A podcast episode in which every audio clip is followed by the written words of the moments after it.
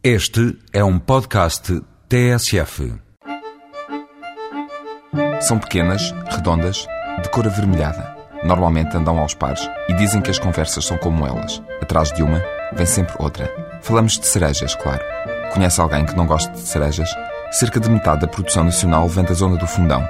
Não é por acaso que a cidade quer ser considerada a capital nacional da cereja. Se mais não fizer, o título deve contribuir para divulgar a terra e a cereja e para atrair mais visitantes para eventos como o deste fim de semana. Começa hoje à tarde a Festa da Cereja, na aldeia de Alcongosta, junto à Serra da Gardunha. Até domingo vai haver concertos de música do mundo, atividades desportivas, animação de rua, artesanato e tasquinhas. E se quiser, também vai poder visitar pomares. E já provou algum cocktail de cereja? Pode parecer estranho, mas acredito que não é a única coisa em vulgar com este fruto.